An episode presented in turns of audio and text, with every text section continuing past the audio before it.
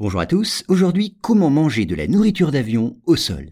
Bon, vous le savez, en dehors de ceux servis en première classe ou en classe affaires, les repas proposés par les compagnies aériennes ne sont pas toujours plébiscités par les passagers. Mais cette relative réticence n'a pas empêché le fondateur de la compagnie AirAsia de lancer des restaurants dont les menus sont en partie calqués sur ceux qui sont servis dans les avions. Voici plus de détails. C'est le défi que s'est lancé le dirigeant d'AirAsia, la compagnie aérienne à Bakou. Et c'est à Kuala Lumpur, en Malaisie, que vient de s'ouvrir un restaurant dit fast-food d'un nouveau genre. En effet, une partie de sa carte est composée des plats servis à bord des avions. Si le patron d'Erasia a cru percevoir chez ses clients un intérêt pour cette nouvelle formule, c'est que ces plats, très appréciés dans l'ensemble, dit-il, permettent de découvrir des spécialités de la cuisine d'Asie du Sud-Est.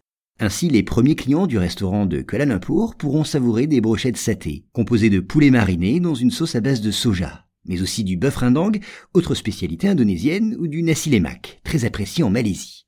Et pour faire découvrir toutes ces saveurs venues d'une tradition culinaire asiatique, des chefs renommés ont été appelés à élaborer la carte du restaurant. Le patron d'Erasia, entrepreneur inventif, a également décelé avant ses concurrents l'opportunité de conquérir une nouvelle clientèle. Soucieux de contribuer au développement des pays desservis par ses avions, il a aussi décidé de s'adresser à des producteurs locaux.